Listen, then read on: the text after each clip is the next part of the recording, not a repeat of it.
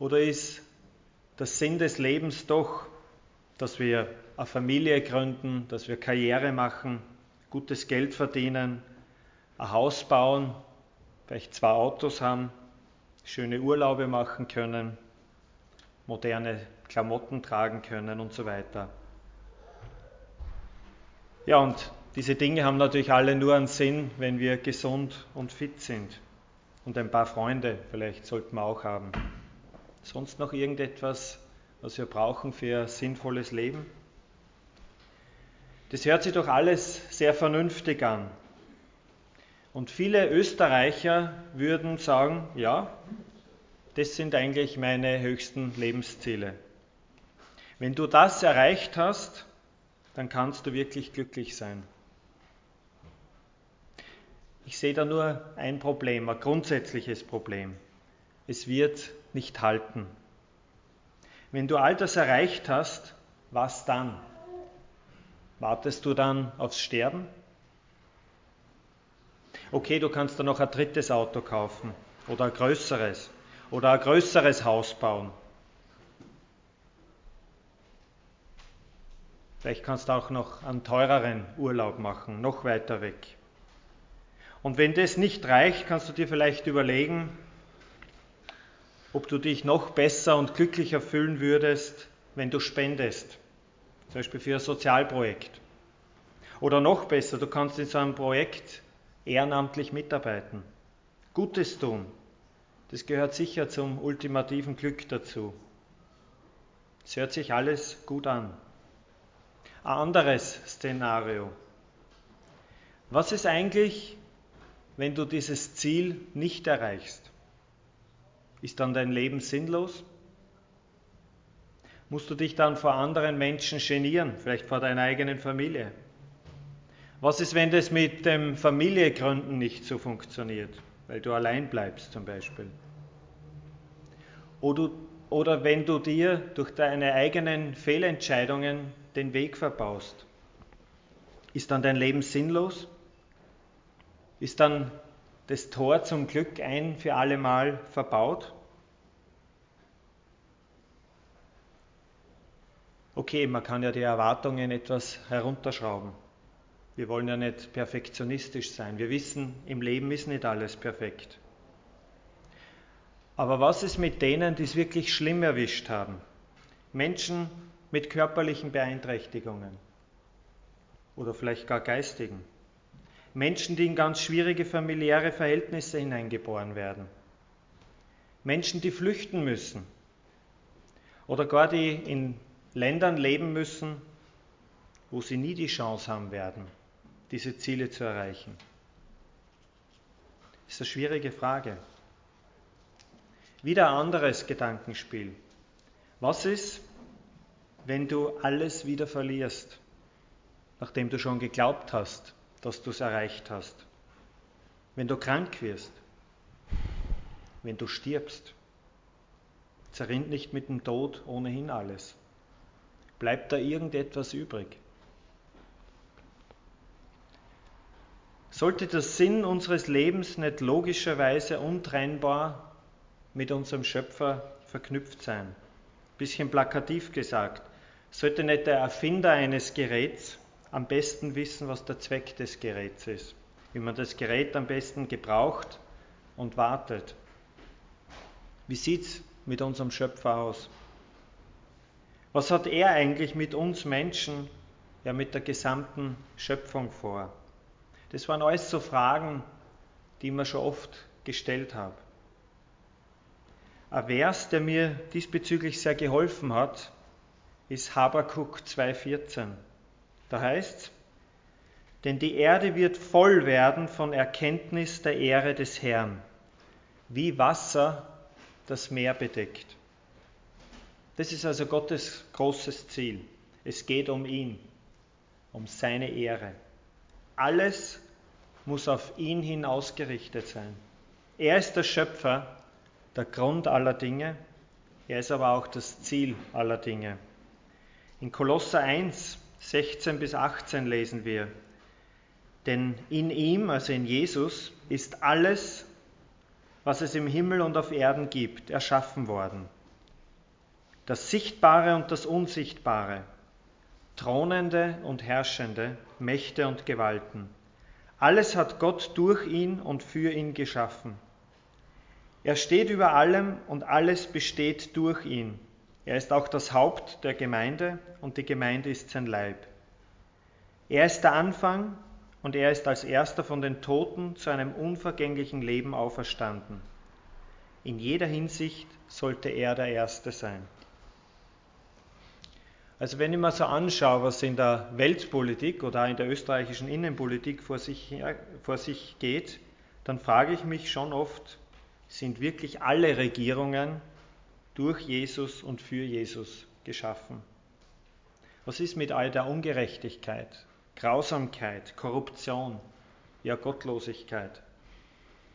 Wenn diese Verse wirklich stimmen, und davon gehe ich aus, dann hieße das ja, dass viele Dinge in Wirklichkeit ganz anders sind, als sie auf den ersten Blick erscheinen. Dann hat Gott einen Plan, dann hat Gott alles unter Kontrolle und dann muss, wohlgemerkt letztlich, alles, was wir in den Nachrichten so verfolgen, ihm dienen, zu seiner Verherrlichung. Das gilt aber nicht nur für die große Weltpolitik, das gilt auch für die Gemeinde. Jesus ist das Haupt, wir sind sein Leib. Und damit gilt das auch im Leben von jedem Einzelnen von uns. Der Herr möchte, dass er durch unser Leben verherrlicht wird. In allen Dingen, in der Arbeit, in der Freizeit, in der Familie, in der Gemeinde, in allem. Natürlich, wenn uns bewusst ist, dass er das Ziel, der Sinn unseres Lebens ist, dann wird es auch ungeheure Auswirkung auf unseren Lebensstil haben.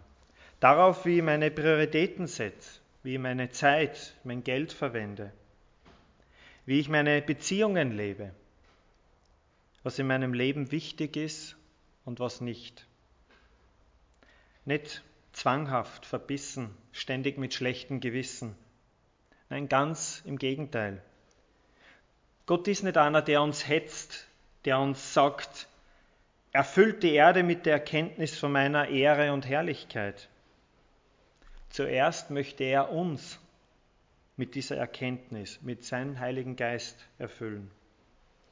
Zuerst müssen wir von ihm ergriffen, von ihm berührt worden sein.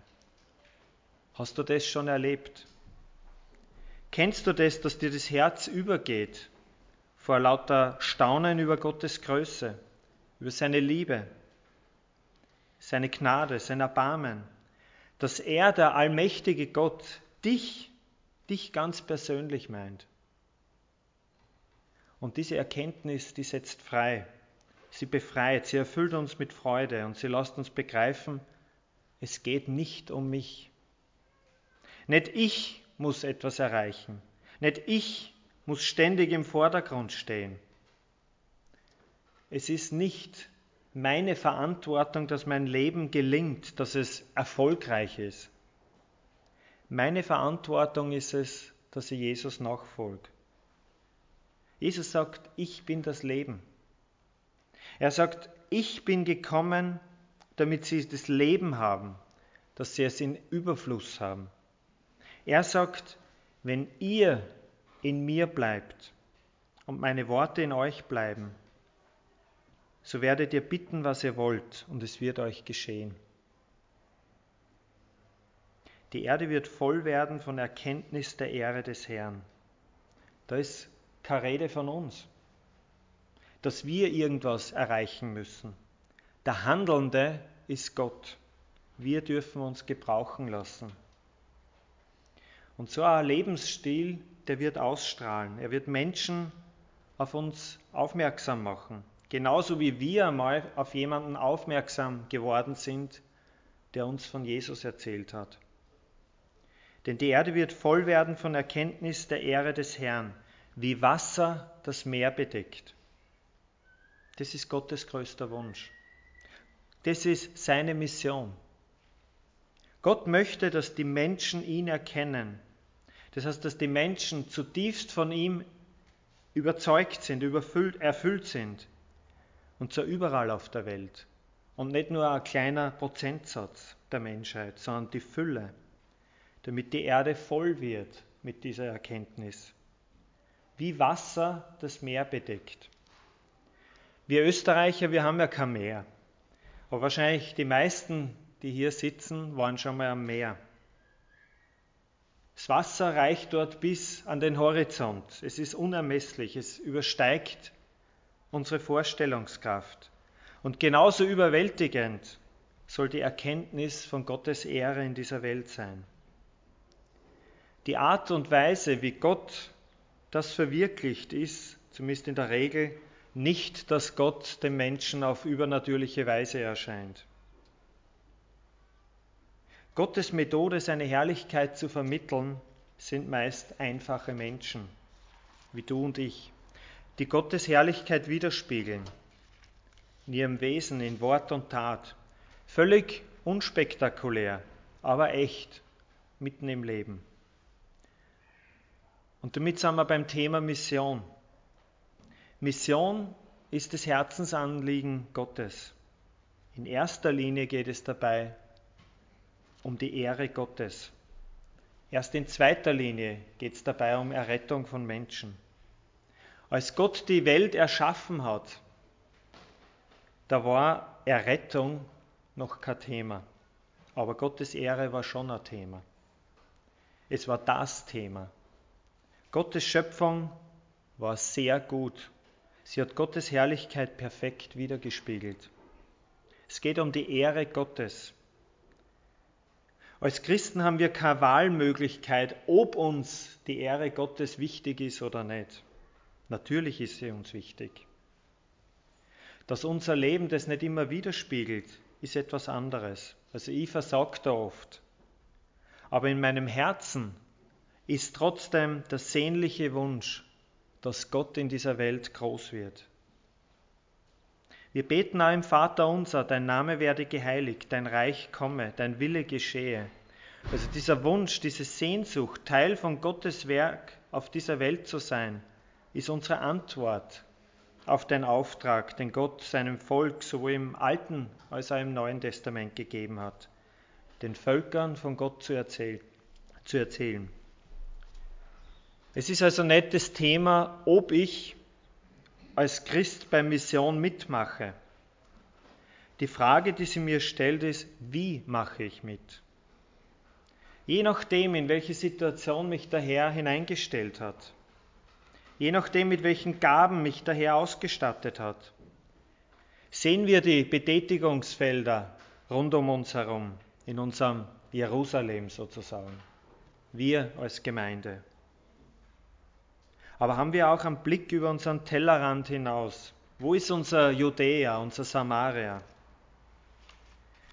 Bei Mission geht es um die Ehre Gottes und nicht um die von Menschen, nicht um die von Missionaren. Wenn Menschen zum Glauben kommen, Gemeinden wachsen, neu entstehen, dann ist das nicht der Verdienst, der Erfolg von Missionaren. Es ist das Werk vom Herrn.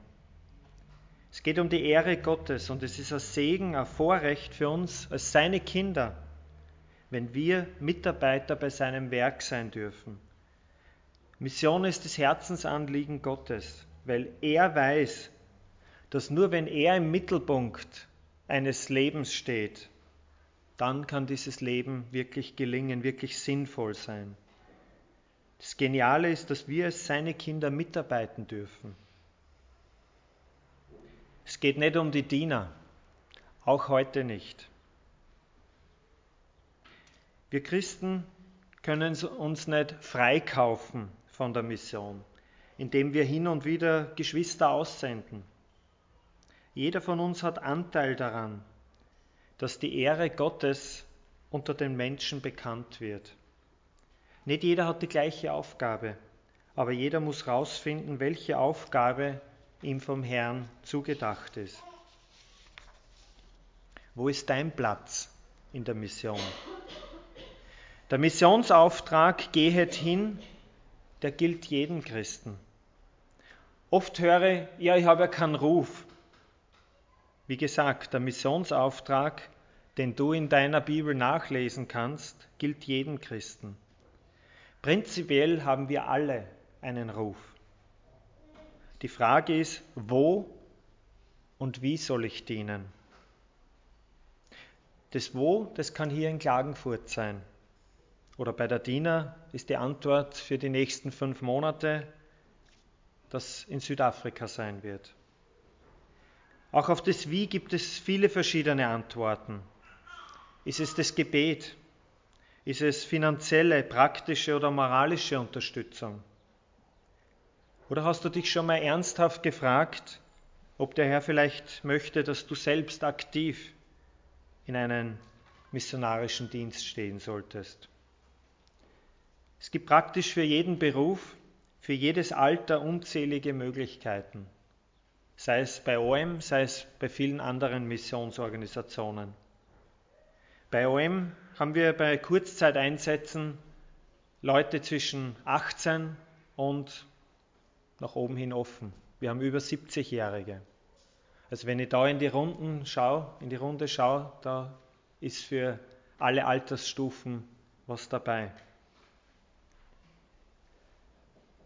Heute in unserer Zeit können wir Menschen aus so vielen Nationen auch direkt vor unserer Haustüre erreichen. Wir haben, uns, haben sogar die Möglichkeit, also uns hier in Österreich, hier in Klagenfurt an Weltmission zu beteiligen, weil der Herr uns immer mehr Menschen aus der ganzen Welt hier nach Österreich hersendet. Oder auch mit Internet.